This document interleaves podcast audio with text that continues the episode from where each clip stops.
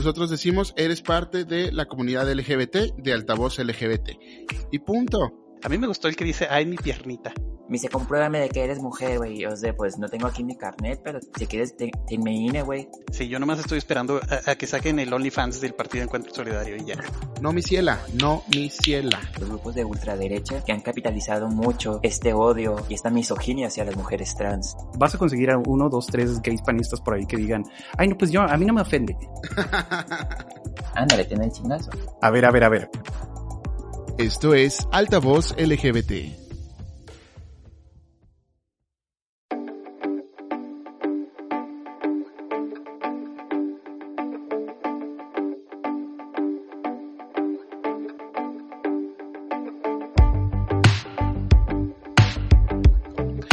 Hola, ¿qué tal? Muy buenas tardes, días, noches, la hora que sea que estén escuchando esto. Bienvenidas, bienvenidos y bienvenides al podcast de Altavoz LGBT.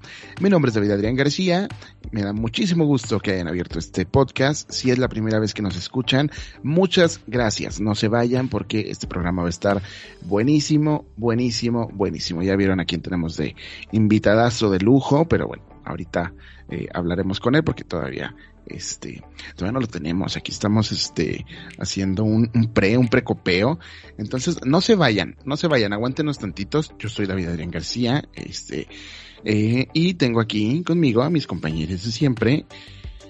Mi compañera Victoria Lafont, ¿cómo estás, Victoria?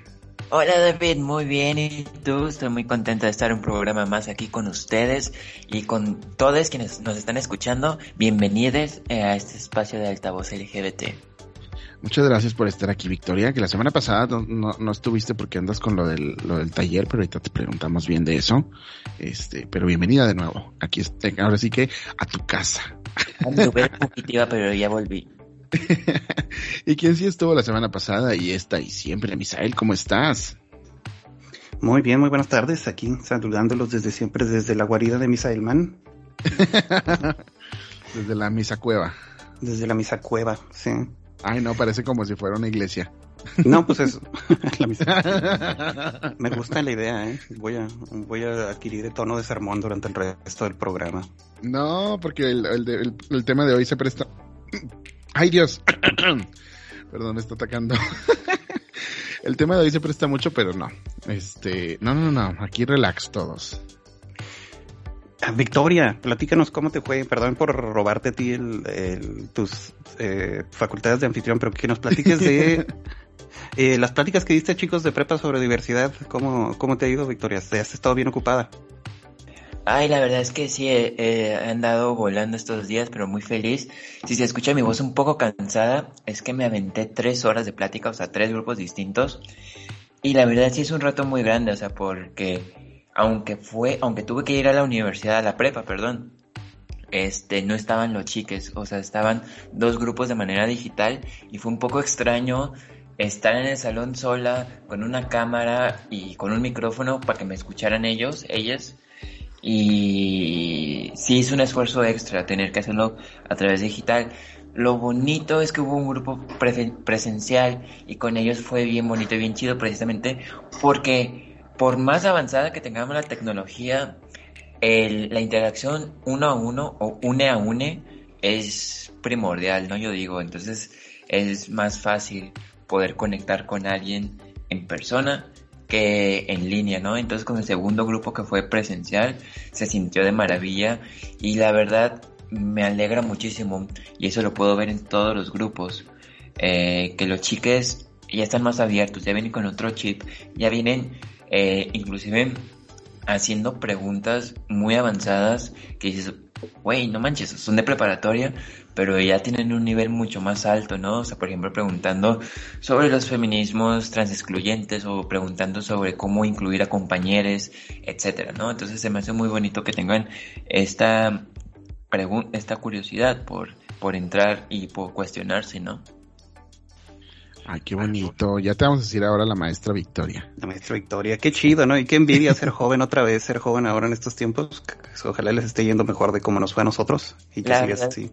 La verdad es que sí, o sea, los chiques son súper abiertos, abiertos y tienen también otra mentalidad. Eh, abordan, yo, yo hice la broma de que tenían un nivel más avanzado que la maestra porque sí, o sea, ellos ya eh, diciendo cuestiones ya bien avanzadas en que, oye, yo, yo me considero una persona demisexual o demiromántica, este, y haciendo estos cuestionamientos que inclusive dije, ah, canijo, eh, son chicos, son personas de preparatoria, o sea, está en un nivel muy, muy, muy avanzado y muy incluyente, y eso es maravilloso y hermoso.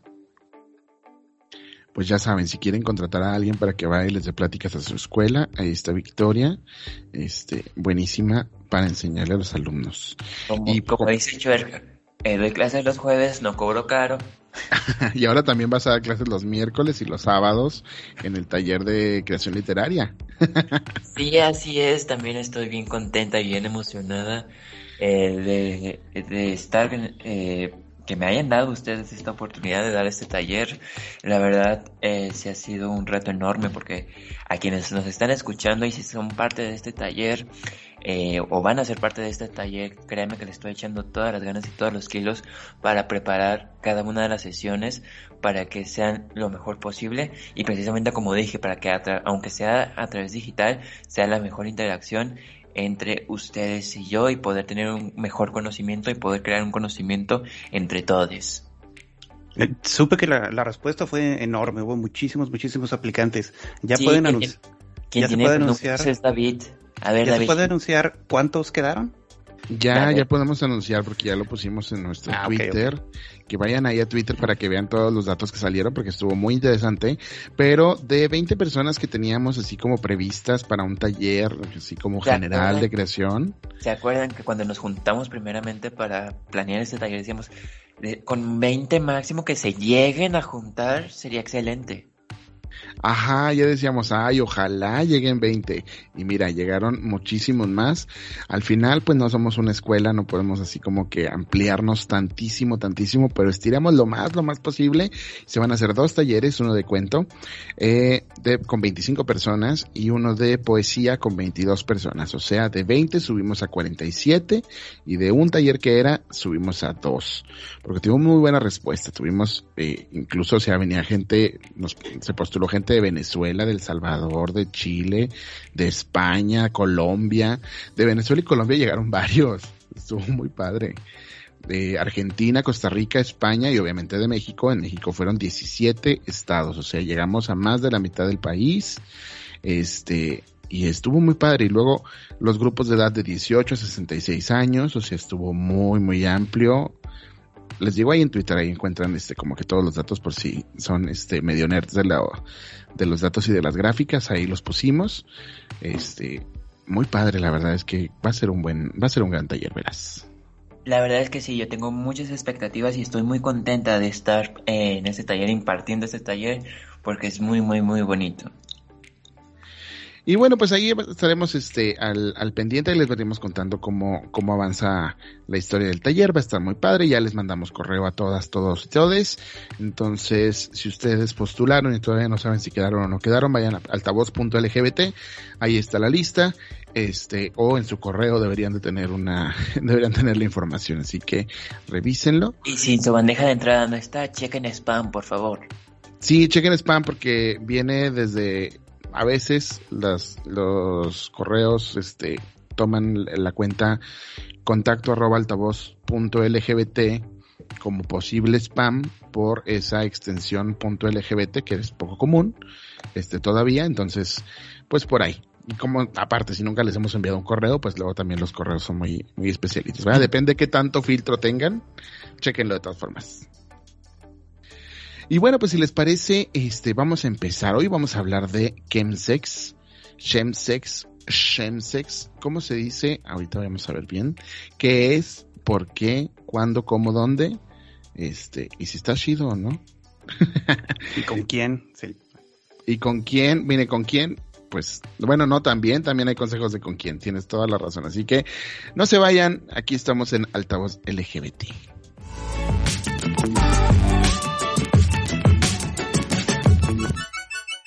Y bueno, continuamos. Ahora sí, este, tenemos aquí a Ricardo Baruch, activista e investigador en temas de salud de la población LGBT. Eh, tuitero estrella, podcastero, eh, divulgador, cuanta cosa. Ahora sí que, Ricardo, es un honor tenerte aquí. Muchas gracias por aceptar la invitación y sobre todo con este tema tan importante que ya teníamos mucho tiempo queriendo tocar, pero que yo les decía, no, tenemos que traer a alguien experto porque eh, es un tema que no le sabemos tanto, pero tú eres, ahora sí que, nuestra y David, guía. Y David Adrián no me dejó hacerme experto. Le dije, no, pues tiene un presupuesto y yo voy. Toma mucho tiempo, Misael. Me iba a hacer, pero yo me quería hacer experto en consumo y no me dejó, no, no aprobó mi propuesta. No, ¿Cómo pues estás, muchísimas Ricardo? gracias por, por la invitación, un gusto conocerles. eh, y pues, eh, digo, he, estado escuchando su, su podcast y, y ya soy fan, así que pues también es un, un honor que me hayan invitado. Eh, y pues sí, efectivamente, para hablar de uno de los temas que creo que están más candentes en la agenda de salud, pero también de otros, otras cuestiones adyacentes de nuestras comunidades LGBTI más. Oye, sí, a ver, ¿qué onda con el chemsex? Este, ¿qué, para empezar, qué es? Porque es como que un término, eh, pues gringo, este, acá en Chihuahua decimos chemsex, porque así se pronuncia aquí, pero este, vaya, ¿qué es como que en términos generales y como qué incluye? Porque luego nada más nos centramos así como que, bueno, los, eh, los poppers o nada más el cristal, como qué es.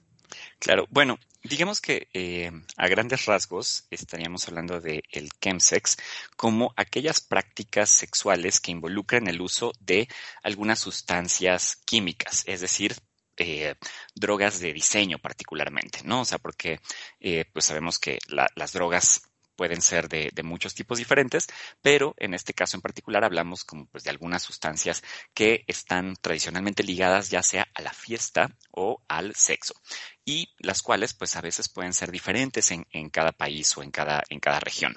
De, eh, por ejemplo, cuando se acuñó el término chemsex hace algunos años que surgió específicamente en el Reino Unido, estaba mucho más ligado a algunas sustancias como el GHB, conocido aquí en México como G, O incluso eh, la mefedrona, que es una droga muy popular en, Europa.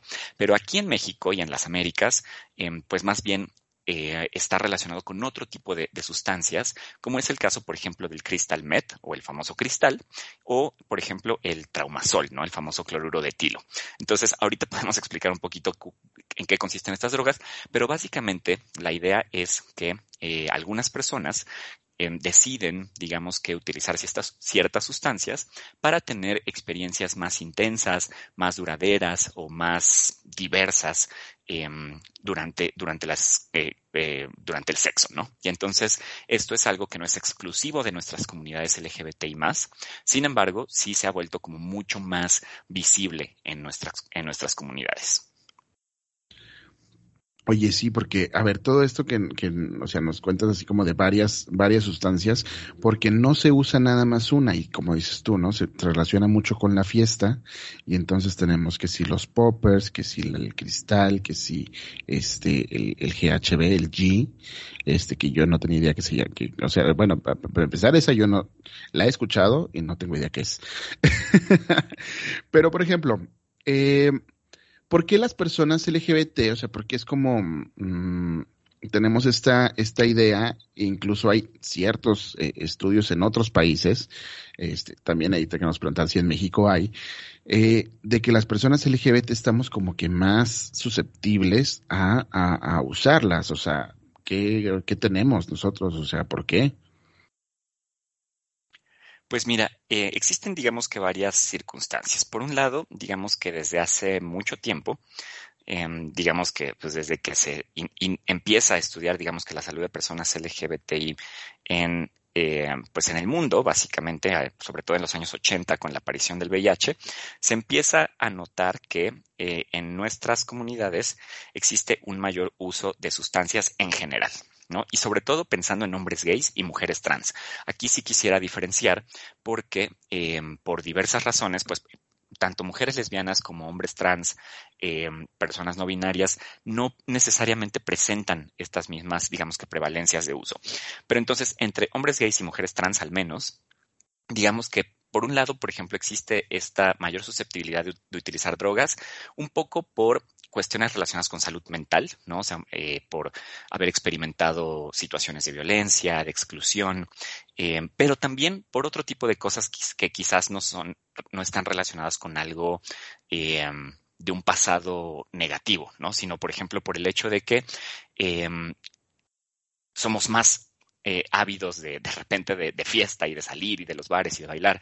Y muchas veces en estos espacios pues es más común y más normalizado el, el, uso de ciertas drogas. También, por ejemplo, justamente eh, relacionado con esto, pues en el tema del sexo, pues también ha habido, digamos que gran parte a veces, por lo menos entre hombres gays, de nuestra construcción identitaria gira alrededor de muchas cuestiones de sexualidad y nos permitimos experimentar, nos permitimos eh, buscar eh, nuevas cosas mucho más que las personas heterosexuales, que las personas cisgénero. Eh, y obviamente no estoy diciendo que todo el mundo es así, ¿no? O sea, pero existe mucho mayor probabilidad que un hombre gay, una mujer trans, experimente algunas de estas cosas que en comparación con la población general. Em, entonces, por ejemplo, eh, la, cosa aquí es que pues también se descubrió, relacionado con la epidemia de VIH, que, que existen algunas sustancias particularmente que eh, aumentan la susceptibilidad de, por un lado, tener más prácticas de riesgo y por otro lado, pues tener más parejas sexuales, ¿no? Entonces, por ejemplo, hace varias décadas, pues hablábamos de otro tipo de drogas, ¿no? O sea, por ejemplo, particularmente la cocaína, que era como muy, eh, y los poppers también, ¿no? ¿no? Que eran muy comunes en ese entonces, no que ya no lo sean, pero ahora, digamos que ha habido como un cambio ante también la disponibilidad del mercado de sustancias que hay hoy en día. Y entonces, por ejemplo, hoy en día, pues hay mucha gente que utiliza ketamina y utiliza 2CB y utiliza GBC y utiliza, pues, cristal y utiliza MDMA, ¿no? Entonces, em, también... Se, se amplió el menú, sí.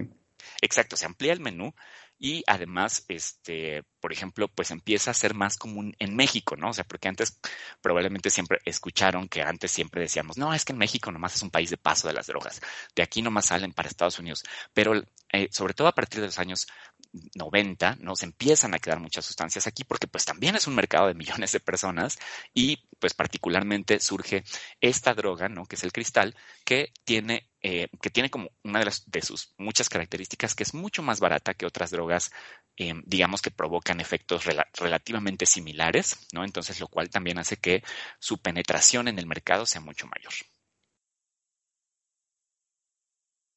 Sí, bueno, claro, el cristal creo yo que es de las drogas que más, eh, bueno, no sé si decir que más nos preocupan actualmente, pero es que eh, es cuestión de abrir Grinder, este, para quienes lo usamos de vez en cuando, y ver así cuántos perfiles de diamantitos te salen a cada rato, ¿no? Y para quien no sepa, el diamante significa que es una persona que está buscando este sexo con alguien que consuma cristal, o ponen también este nubes que luego también es como otra de las formas en las que se les, se les dice, este, y de repente eh, siento que tenemos como mucho estigma sobre esto, no sé, también este lo, lo platicaba la otra vez con Misael, eh, sobre todo por la forma en la que nos criaron, ¿no? Por ejemplo, Misael no me, no me dejará mentir, ¿no? Yo le he dicho así como de que hay ciertas drogas que a mí eh, me da miedo, así como tan solo que me las mencionen, ¿no?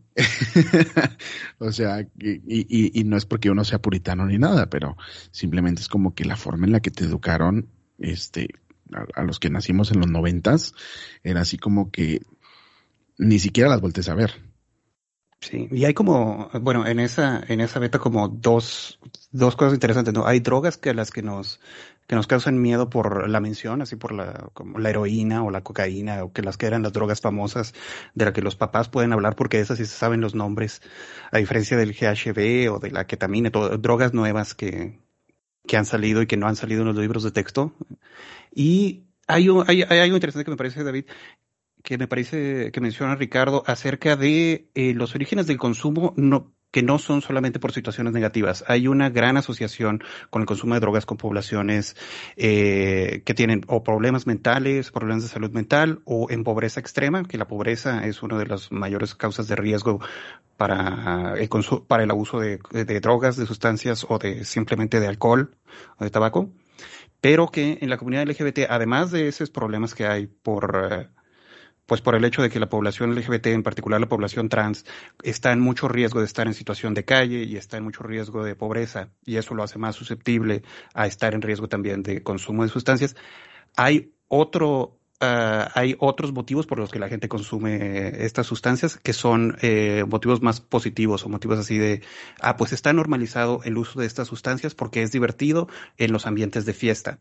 La gente que está consumiendo esta clase de sustancias no necesariamente está haciéndolo como para escapar de una realidad eh, opresiva, sino que lo hace porque el ambiente al que se, al que se incluyó, al ambiente al que lo aceptaron, el ambiente en el que cuando salió de closet, la primera gente que lo recibió era gente que estaba de fiesta y que estaba consumiendo estas drogas. Eso es algo interesante acerca de cómo la gente descubre y empieza a utilizar estas sustancias, que, es, que no es como parte de la narrativa eh, común acerca, en, sobre todo en, en, programas de salud pública o en educación pública, acerca de cómo la gente llega a estas sustancias, que es la inclusión a un grupo en el que por primera vez te tratan como adulto y por primera vez eh, o consume sustancias que consumen los otros adultos en ese, en ese círculo.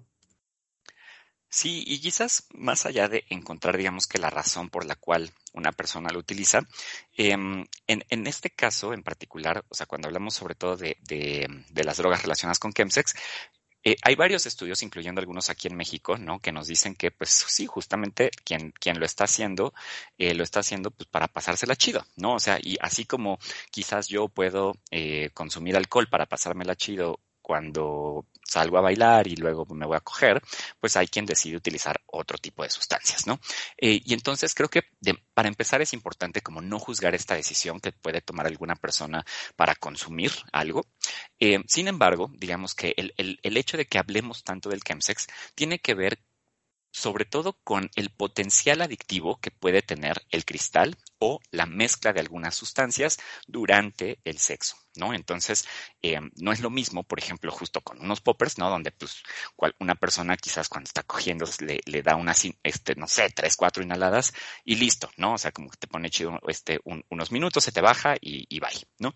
En el caso, por ejemplo, del cristal, estamos hablando de una droga que tiene un efecto bastante duradero, eh, que y, pero además que pues provoca que te pongas como más caliente, que sientas como más energía, que sientes como que te, atreves a hacer todo lo que quizás no, no harías cuando estás sobrio, eh, pero pues es una droga que también requiere, digamos que cada vez mayores dosis para, para poder experimentar lo mismo o, para experimentar incluso más, pues tiene que cambiarse el consumo, ¿no? O sea, porque normalmente se consume fumado a través de pipas de cristal cortado, ¿no? Son unos como literal como cristalitos, como si fueran granitos de sal, los cuales pues se, se deshacen con, con el fuego y se fuman, pero también hay gente que lo utiliza inyectado, ¿no? El famoso slam.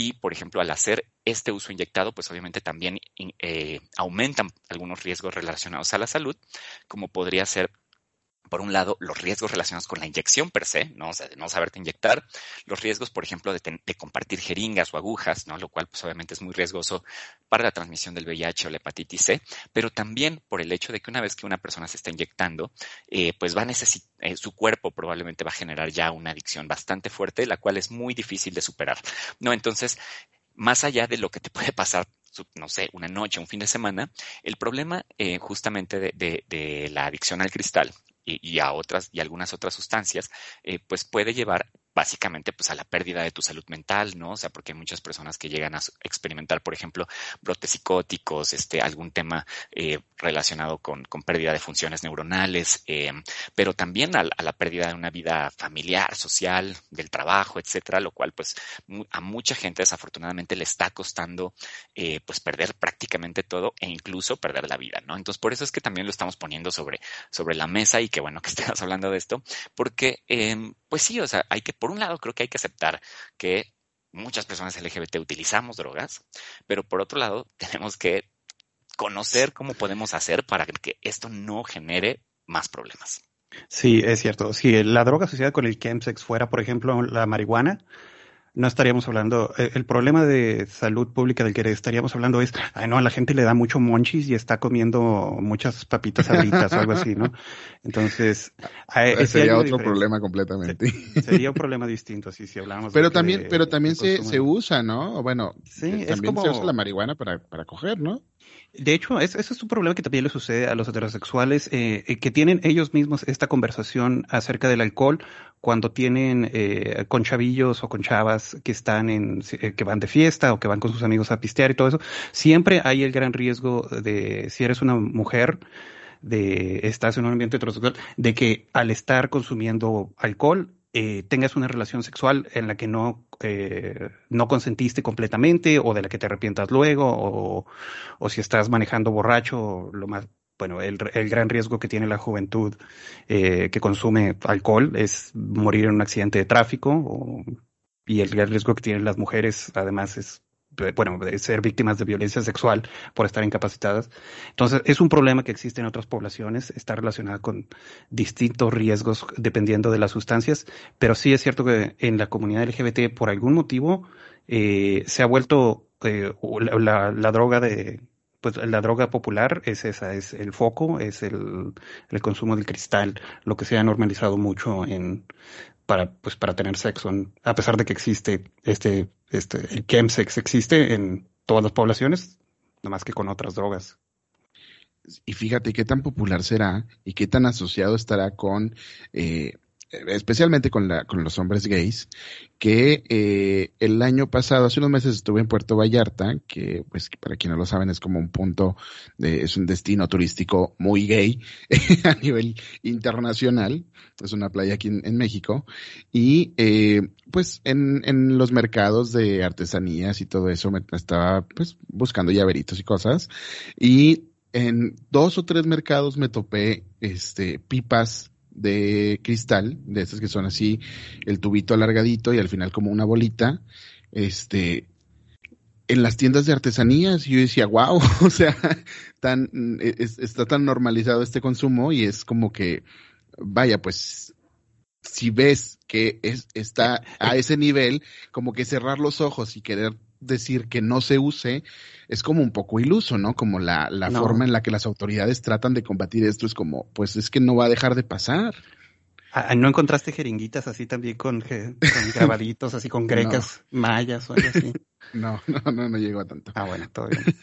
Sí, exacto. Y además, digo, efectivamente, por ejemplo, el consumo está ampliándose, pero también hay que distinguir que, por ejemplo, no el, el, hecho de consumir cristal no te hace de entrada pues una persona que va a generar una adicción, ¿no? Este, o sea, de hecho, pues sí hay muchas personas que logran tener un consumo eh, controlado, pero el, lo, el, problema es que pues mucha gente digamos que se deja llevar, ¿no? O sea, y sobre todo como, como, como bien decías, eh, pues cada vez es más común digamos que esta práctica y entonces pues hasta por presión social hay gente que dice bueno pues yo no quiero pero pues es que si no este güey que está bien guapo no me va a este, invitar a coger, entonces órale, le entro, ¿no?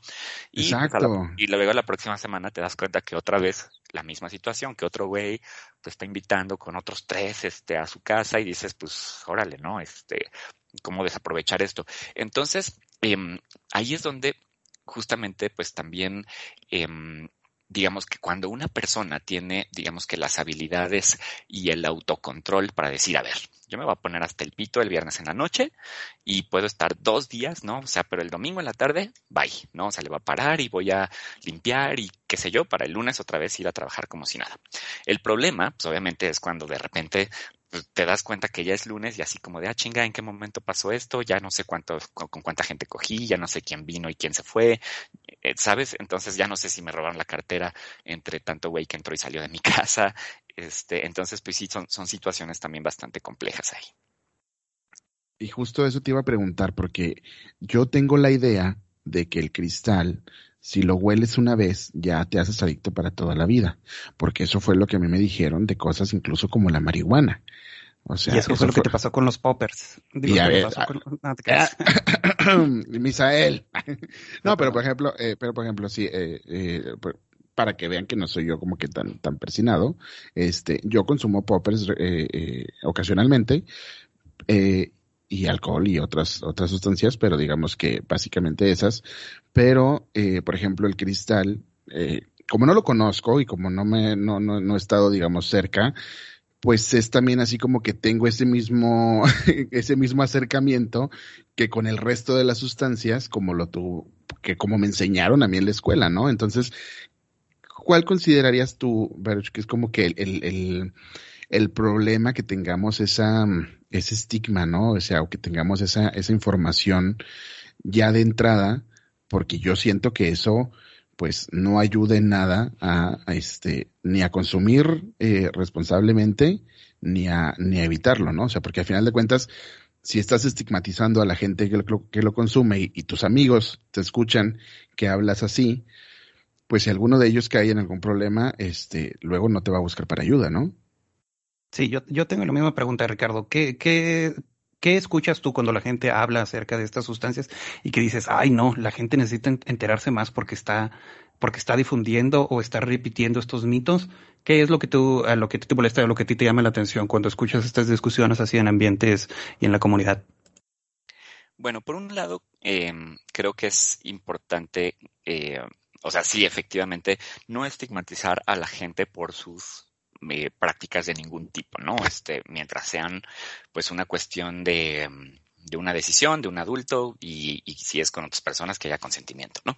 Entonces, por ejemplo, muchas veces si nos ponemos en, en ese papel moralino, ¿no? De criticar a los otros tal como los heterosexuales nos critican a nosotros por coger por el culo, por ejemplo, ¿no? Este, eh, y tal como eh, como en esta posición también que mucha gente se pone hacia las personas con VIH, ¿no? De creerse moralmente superior, porque pues aquellas son las puercas y qué sé yo, y yo sí soy gente decente, ¿no? Entonces, creo que ahí es muy importante reconocer que como comunidad, pues sí cogemos más y sí tenemos mayor riesgo de VIH y sí tenemos mayor uso de sustancias, ¿sabes? Y, y mientras hagamos esto normal, pues justamente podemos también propiciar tener conversaciones más honestas con nuestros amigos, ¿no? Este, nuestras amigas. Porque, eh, por ejemplo, eh, si yo me pongo en un papel como de, juzgar a otros, pues obviamente esa otra persona, si está consumiendo o si está ya teniendo un problema ya de adicción, pues no me va a platicar a mí, o sea, me voy a dar cuenta hasta que casi, casi que su familia lo lleva a un anexo porque ya, este, digamos que esto pues ya se le está saliendo de control o porque ya cayó en el hospital porque dejó, porque tenía VIH y dejó de tomarse los medicamentos a causa de, de esta adicción, ¿no? Entonces, eh, digamos, o sea, probablemente me estoy yendo como a situaciones ya bastante avanzadas, pero el problema es que cada vez estamos viendo más casos como esto, estos que digo, donde eh, en cuestión de meses una persona puede pasar de fumar una vez al mes a prácticamente consumir todos los días y dejar, digamos que el resto de actividades eh, que, tiene. Entonces, eh, por ejemplo, definitivamente, pues, eh, este, el, consumo de sustancias, ¿no? O sea, como ahorita bien decías, o sea, lo de los poppers está como súper normalizado, ¿no? O sea, y como que no nos da, digo, no sé, a, mí en mis círculos sociales, en ninguno de, de amigos gays, claro, o LGBTs, eh, no me da miedo decir, ah, sí, los poppers y este, ay, sí, el chorrito de marihuana, ¿sabes? O sea, como que esto, pues ya está, digamos que bastante normalizado. Pero ya otras sustancias, pues ya como que hay quien sí le dice, no, a eso no le entro. Y si no le entra, pues perfecto, ¿no? O sea, la verdad es que yo siempre digo, si, si no te metes nada, por favor sigue así, así quédate, ¿no? O sea, pero si sí quieres experimentar, pues ten mucho cuidado, ¿no? Porque efectivamente, esto que decían hace un momento de que no la debes ni oler, o sea, digo, obviamente tampoco es así, pero en Estados Unidos, fíjate que sí hubo algunas campañas en los años 90 porque ellos experimentaron justo esta, esta situación hace ya eh, al menos dos, tres décadas.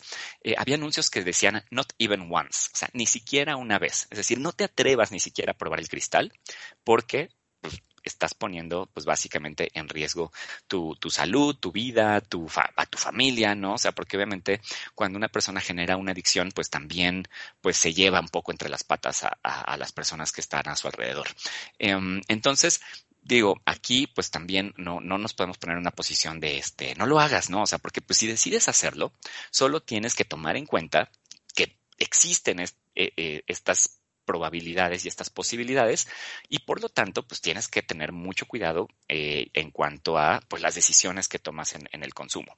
Porque pues igual en el sexo te la puedes pasar chido con cristal pero pues igual te la puedes pasar chido con o sea si le das un toque de marihuana o, si te echas dos chelas antes o, sin nada no o sea porque pues tampoco es que necesite uno eh, sustancias extra para para coge rico, ¿no? Entonces ahí nada más es cuestión también de, de cómo discutimos y cómo experimentamos nuestras sexualidades los hombres gays y también las mujeres trans, que, que en este caso en particular, pues como ya les decía, somos las, comunidades más afectadas.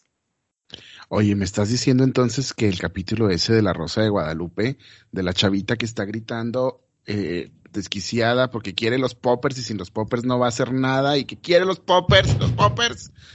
O sea que eso no necesariamente es cierto.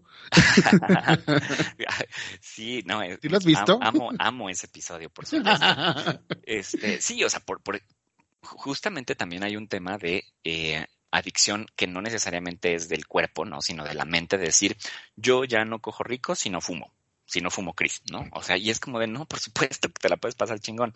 Em, la cosa es que, por ejemplo, hay pocas sustancias que, como les decía, tengan un potencial tan, adictivo. Porque, por ejemplo, hay mucho, en, la comunidad LGBT también hay mucho consumo, por ejemplo, en, fiestas de drogas como las tachas, como el MDMA, como los famosos ácidos, ¿no? El LSD. Pero estas no son drogas que te provoquen una adicción y que además, pues la mayoría de las personas las utilizan solo en una circunstancia muy específica, ¿no? Así me voy a ir de antro, me, me, meto una tacha. Me voy a ir este, a un rave, me meto un LCD, ¿no? O sea, no es algo como que te estás metiendo todos los días. Mientras que el cristal, por ser una droga además como mucho más casera, ¿no? O sea, algo que haces en tu casa, algo que haces en un hotel, este, y que además ahora con la pandemia, pues resultó que pues mucha gente que salía de fiesta los fines de semana, pues se tiene que quedar en casa y pues abre la aplicación y ya ves que alguien te invita a coger y pues vas y resulta que está fumando, ¿no?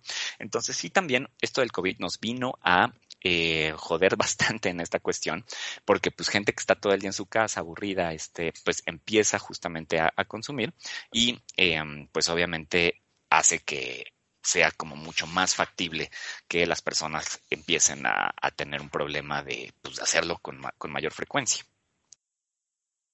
Ándale, es que, es que sí, o sea, como que hay que ver muy bien las circunstancias de cada quien y como el, eh, pues sí, la forma en la que lo consume cada quien, porque al final de cuentas el estigma es tan fuerte que de repente, o sea, eh, vaya, como dices tú, ¿no? Que de repente decimos, no, ni siquiera lo, ni siquiera consideres eh, usarlo eh, una sola vez porque ya, ya quedaste. Y es, es importante que y, eh, perdón y es como mencionaba eh, Ricardo también hacer es hay una hay un paralelo por ejemplo en las en las campañas que existen para minimizar los riesgos de contagio de VIH en los que el por ejemplo el, tipo de educación sexual que tenemos aquí en el estado de Chihuahua es de abstinencia y de eh, si te si tienes sexo una vez o te va a dar una enfermedad de transmisión sexual o te vas a quedar embarazada y entonces la única solución posible es no tener sexo. Y entonces lo que pasa es que los chavitos empiezan a tener sexo eh, sin planearlo, empiezan a tener sexo sin, sin contemplar las consecuencias, porque de todos modos lo van a tener, nada más que lo hacen de una manera en la que no tienen orientación, porque la única orientación que recibieron fue, pues no consumas. Digo, no consumas, no, no, no participes en actividades de, no tengas sexo antes del matrimonio. Es, una, es algo parecido al problema que tenemos, que la mala información acerca de las drogas y la falta de información que tenemos es, lleva a mucha gente a, a que el consumo lo hagan desde un lugar de, de, de ignorancia y de, bueno, y, y, de demonización que los lleva a creer que, ah, no, pues si ya hice esto, si ya estoy consumiendo marihuana, ah, pues es lo mismo consumir crack, no, es lo mismo consumir foco, porque las dos son sustancias prohibidas, las dos son sustancias ilegales, lo cual significa que no hay diferencia entre ellas, si no, bueno, si no tienes más información que esa. Exacto. Eh, justamente esta visión, por ejemplo, de los anuncios que hoy en día salen en los medios de comunicación de en las drogas no hay un final feliz y no lo hagas y te, es veneno. O sea que pues, quizás es parcialmente cierto, ¿no? O sea, pero eh, cuando hemos visto que realmente la gente deje de hacer eh, alguna conducta por el hecho de meterle miedo, ¿no? Entonces también eh, en esta cuestión de la sexualidad, pues justamente lo, lo haces una buena analogía, ¿no? O sea, por ejemplo, hemos visto como en todo el mundo estas políticas de promover la abstinencia, pues han fallado, ¿no? O sea, porque, pues obviamente, pues las personas por naturaleza vamos a buscar experimentar y, ejercer nuestra sexualidad. Y, con el caso de las sustancias pasa lo mismo, ¿no? O sea, habrá personas que digan de entrada así como, pues a mí no se me antoja, yo estoy bien así, este, o quizás estoy bien con una chelita y un cigarrito y con eso soy feliz. Pero pues habrá personas que, este, pues quieran buscar o que por, por, contextos sociales lo hagan. E incluso hoy estamos viendo, por ejemplo, que el cristal eh, está siendo utilizado no solamente en cuestiones, digamos que de sexo, ¿no? Sino también, por ejemplo, hay diversas partes del país donde, por ejemplo, patrones le están dando a los trabajadores, este, a trabajadores agrícolas, a obreros, eh, les, les ofrecen cristal, los vuelven prácticamente adictos y, esto hace que pues, puedan tener jornadas de trabajo mucho más largas, más intensas. Entonces también es un problema que no tiene que ver solamente con nuestra comunidad, pero la diferencia es que, pues, entre nuestra comunidad, digamos que es más notorio porque pues em, es más visible, estamos como más presentes en redes sociales, es una comunidad pues más chiquita, ¿no? Donde tenemos como más eh, conexiones y entonces pues ya por acá te enteraste que el amigo de no sé quién tuvo una sobredosis y por acá te enteras que este tal persona em, acaba de salir de la clínica de rehabilitación, por acá te enteras que tal persona eh, adquirió eh, VIH y también cáncer, porque quién sabe cuánto tiempo llevaba este, con, eh, digamos que con ciertas prácticas, ¿no?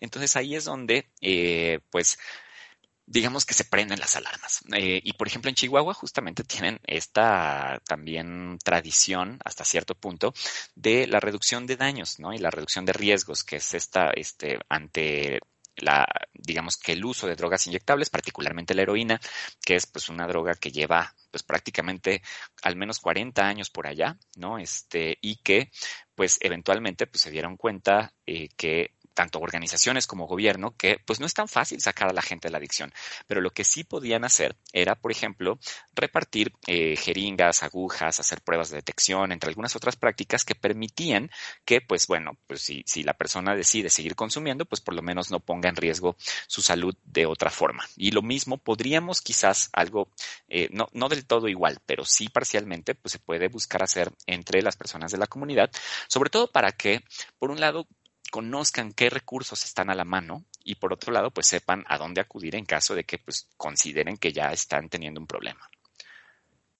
Sí, por ejemplo, hay una organización que ahorita se me va el nombre y me caigo gordo por no acordarme, pero en Monterrey, donde este tienen mucho estas campañas, ¿no? Y que, que, que dan estos kits que tú dices, y que a mí se me ocurre, bueno, si, si yo soy usuario de estas sustancias y entonces obviamente al, la primera persona a la que voy a acudir por ayuda, si en algún momento considero que tengo un problema, pues voy a acudir a estas personas que me dieron este kit porque voy a saber que ellos no me van a juzgar y que probablemente sepan qué hacer, ¿no? O sea, eso es, eso sí es muy, muy importante, ¿no?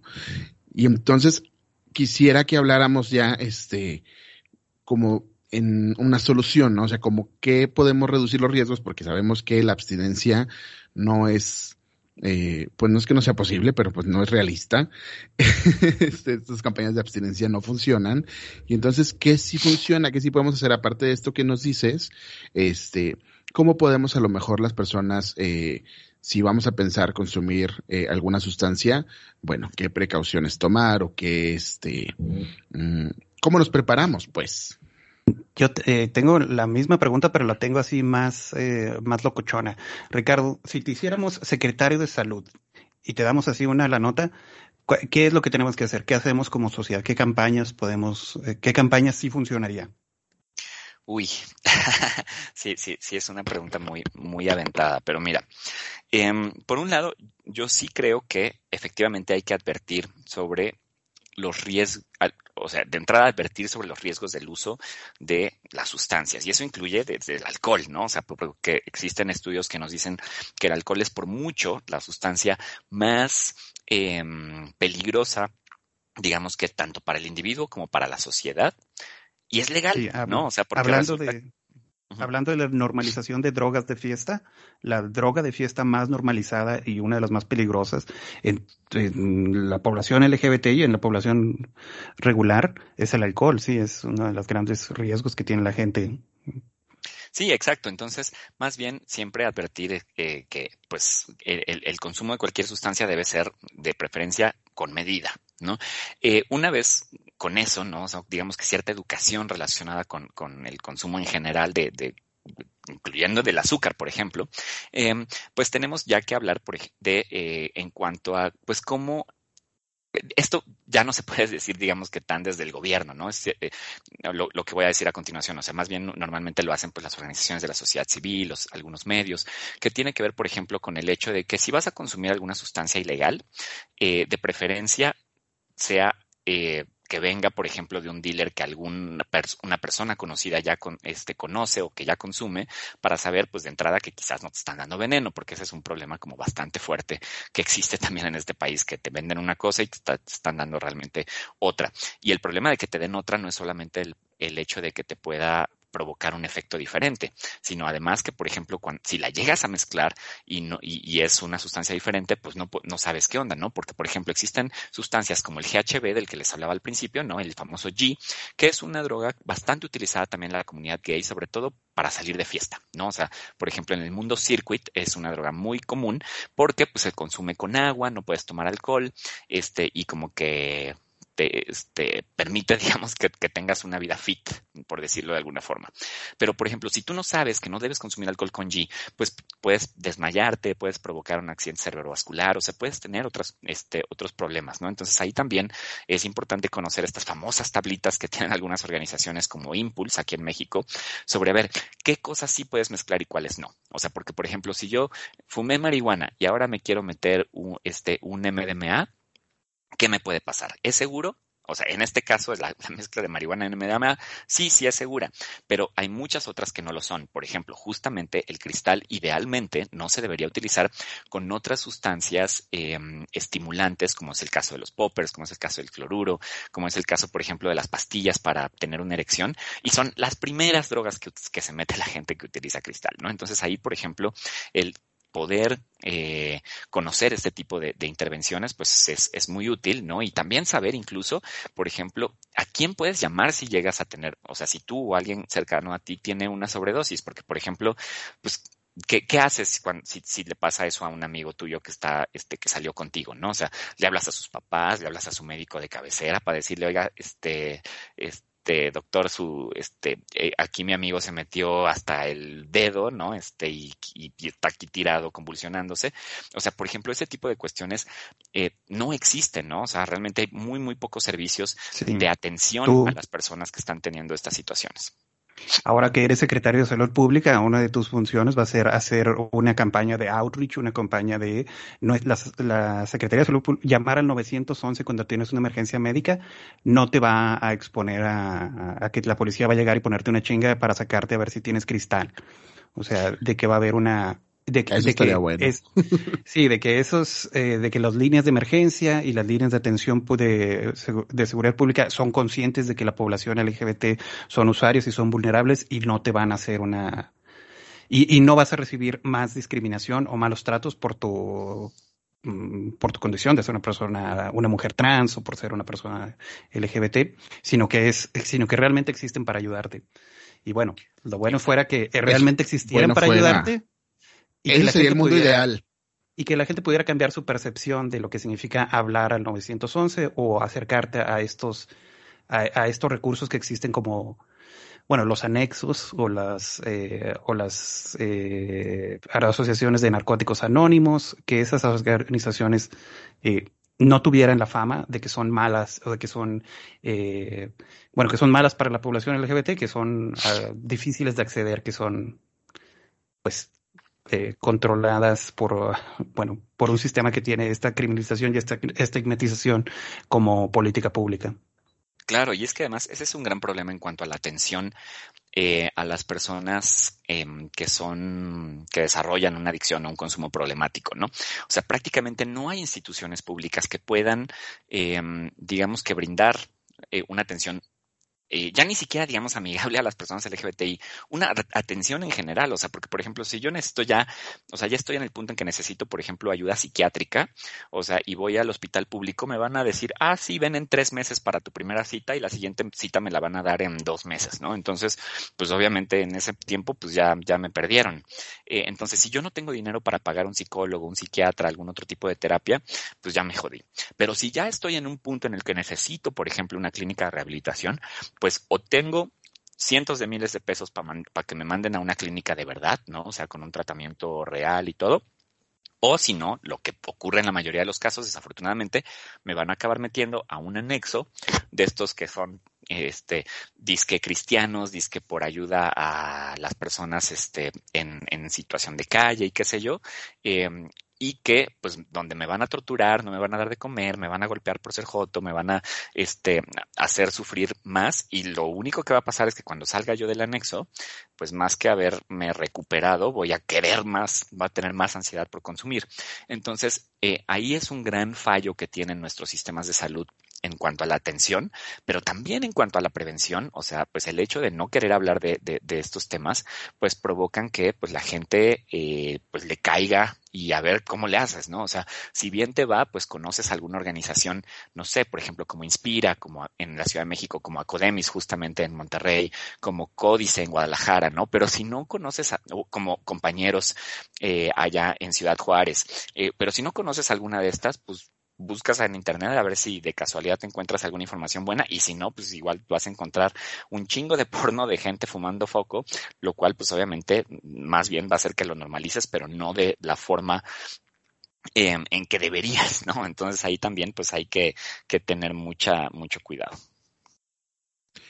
Oye, sí, eso del porno, hay, hay todo, todo un contenido alrededor de esto que de repente también puede ser muy problemático, o sea, justamente, pero la conclusión es, en, to en todo caso, que pues hay que hacerlo responsablemente, no hay que estigmatizar y hay que presionar a las autoridades para que la respuesta a, a este, eh, a este problema sea una respuesta responsable, madura y sobre todo basada en evidencia y no en prejuicios, en estigmas, ¿no? Ay, es que podríamos estar aquí hablando otras dos horas con Ricardo Baruch y yo creo que hasta más porque este tema es muy, muy amplio. Ricardo, tienes que prometernos que vas a volver en unos meses porque la verdad es que eh, ay, tenemos mucho que preguntarte todavía. Sí, pues podemos armar un, un, un episodio número, un episodio número dos, pero por lo pronto. Pues episodio también, anexo. no. Sí, no, esa palabra hasta miedo. Hasta miedo ah, bueno, perdón. no, más bien este quería pues invitar también a, a, la audiencia a que pues nos escuchen, por ejemplo, eh, en yo también tengo un podcast, ¿no? Donde hablamos más específicamente sobre temas de, salud sexual, este, también a, veces de derechos LGBT, que se llama Sexcándala, donde pues, ya tenemos incluso tres episodios también con, con otros expertos que hablan de, de, de, esta situación. Y también, por ejemplo, pues les invito a que busquen los materiales que tiene Inspira, tanto materiales impresos como como videos y algunas otras cosas que hablan bastante de, de, este tema, ¿no? Inspira Cambio es una organización con la que colaboro en ocasiones y que pues es una de las pioneras en manejar este enfoque de una manera que no estigmatiza, que no busca encontrar culpables, sino más bien, a ver, platiquemos, ¿no? O sea, vea, veamos cómo está el pedo, o sea, veamos qué, qué sí podemos hacer este, por, nuestra comunidad sin caer en este rollo de, eh, pues sí, de culpar a, a lesotres, ¿no? Y de, y de reforzar todos estos estigmas pues homofóbicos, xerofóbicos y, de, y demás, ¿no? Entonces, pues eh, afortunadamente, pues gracias a, a, personas como ustedes, pues también tenemos la oportunidad de seguir hablando del tema y pues obviamente aquí no es el objetivo como dar alguna solución, pero pues sí decir que pues claramente es un tema que, que sí debemos eh, poner sobre la mesa para que pues en, en, en, comunidad, tanto gobierno, academia, eh, sector salud, organizaciones, este, todo mundo pueda entrarle a, a, asegurarnos que pues nuestra, nuestra comunidad sea más saludable, tanto física como mentalmente, y pues por supuesto sea también más unida. Sí, algo que nos ha, algo que nos ha faltado o algo que va a ser interesante ver que los dos capítulos que hemos hecho seguido el, el anterior y esto son acerca del cruising y el chemsex y el, y el uso de las drogas durante el sexo. Y vamos, y la pobre hermana de David Adrián que escucha este podcast va a, va a acabar creyendo que la comunidad LGBT es sexo casual en público y consumo de foco. Cuando en realidad también hay un montón, habemos un montón de jotos aburridos que nos juntamos a jugar videojuegos o a ver películas. Entonces, estas, estas eh, realidades de las que hablamos de la comunidad, que son, bueno, que, hablamos la vez pasada del cruising o que hablamos ahora de la, eh, pues del consumo de sustancias, la comunidad es muy es muy variada en sus prácticas, en sus gustos y en su forma de, de relacionarse. Entonces, si eres un gay que está acercándose a, la posibilidad de acercarse a espacios públicos LGBT, a espacios comunitarios, en realidad estas prácticas no son tan, eh, no son inescapables. En realidad vas a encontrar eh, una comunidad y vas a encontrar un ambiente en el que te hallas bien, aún eh, sin participar en nada de esto. Y si eres una persona que está consumiendo o que está o que quiere eh, o que no sabe si esa la comunidad en la que ahorita está el círculo de amigos en el que se encuentra metido es la única forma en la que existe comunidad LGBT, pues no, en realidad eh, vas a encontrar gente de muchos tipos y eh, no va, no tienes que estarte preocupando de que tus amigos LGBT, si es que estás escuchando este podcast y no es un podcast y no eres una persona de la comunidad, eh, real, estemos todo, esté toda marcada por este problema, a pesar de que es importante que hablemos y que lo que tengamos muy presente. Pero es importante que lo hablemos porque son realidades que existen, que están y que es importante que se discutan, sobre todo, pues como decían, para llegar a una solución en un futuro. Este, y pues más que nada porque es importante que haya información. Así que, pues Ricardo, muchísimas gracias. Este, ya no te quitamos más tiempo porque sabemos que tienes ahorita otras, otras juntas. Este, le robamos una hora de su tiempo a Ricardo Baruch porque Ay, no, es que estos temas, estos temas tenemos que seguir hablándolos. Vamos a hacer en Twitter un hilo, vamos a poner ahí los podcasts de, Sexcándala que me encantan, este, donde ya han hablado de esto y de otros, y de Inspira y estas organizaciones que mencionas.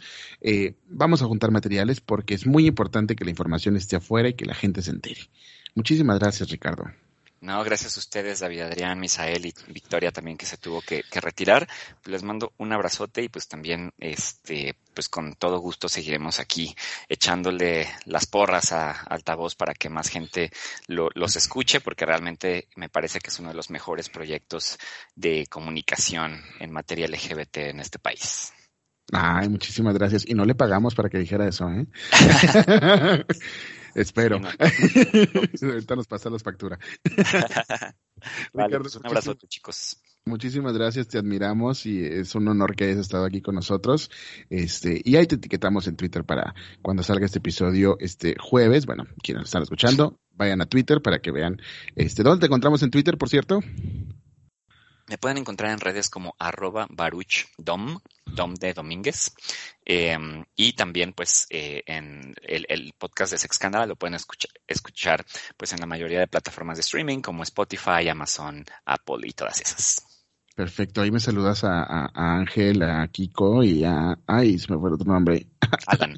Alan, Alan, perdón. me lo saludas, por favor. claro, sí, yo les digo. Bueno, muchas gracias, Ricardo. Y pues vámonos.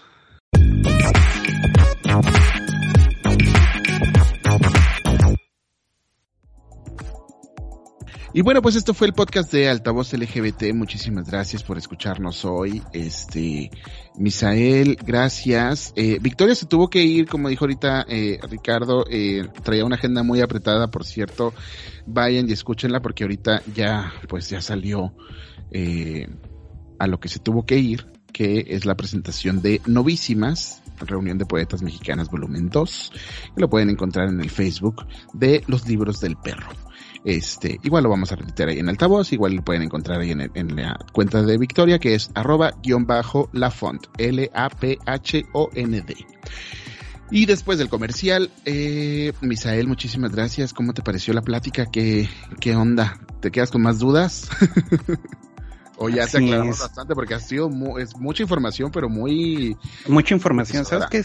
¿Sabes qué se me hace muy interesante? La, cuando nos está hablando del uso del cristal en otros contextos, que sea, por ejemplo, para, para rendir más en el trabajo, y ahora ya estoy pensando en qué te voy a pedir yo de bono para este año. No, no empieces. bueno, pues No, porque él estaba hablando de, él estaba hablando de explotación, así que ni se te ocurra hablar de eso. Oye, pero sí, sí hay muchas cosas de, de, este tema que no sabemos y que creo que este programa va a ser como que una base o un primer acercamiento al tema, pero siento que es muy importante este que extendamos la información, o sea, que, que hablemos de esto más y que vayamos más a fondo y encontremos estas organizaciones que ahorita Ricardo nos mencionó algunas, pero sé que hay más y sé que es eh, importante que, que vayamos a ellas, pues que, que las busquemos y que las demos a conocer.